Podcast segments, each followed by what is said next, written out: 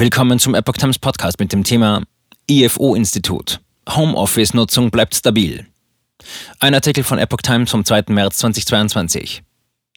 Eine neue Erhebung des IFO-Instituts legt dar, dass die deutsche Arbeitswelt weiterhin die Option Homeoffice fortführt. Auf dem Höhepunkt der jüngsten Corona-Welle im Februar ist die Zahl der Beschäftigten im Homeoffice praktisch unverändert geblieben. Dort arbeiteten zeitweise 28,2 Prozent der Beschäftigten. Im Januar waren es 28,4 Prozent, so eine Erhebung des IFO-Instituts. Damit steigt die Homeoffice-Quote in der Omikron-Welle nicht weiter und liegt gut drei Prozentpunkte unter dem Höchstwert von März 2021, sagt der IFO-Forscher Jean-Victor Alipour. Das vom IFO-Institut ausgerechnete Homeoffice-Potenzial von 56 Prozent wird nur zur Hälfte ausgeschöpft.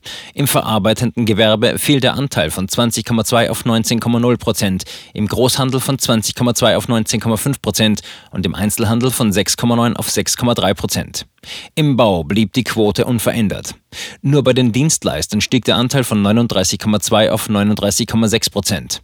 In der Bekleidungsindustrie fiel die Homeoffice-Quote deutlich von 37,9 auf 33,8 Prozent. Auch in der Chemiebranche fiel der Anteil von 21,7 auf 18,8 Prozent.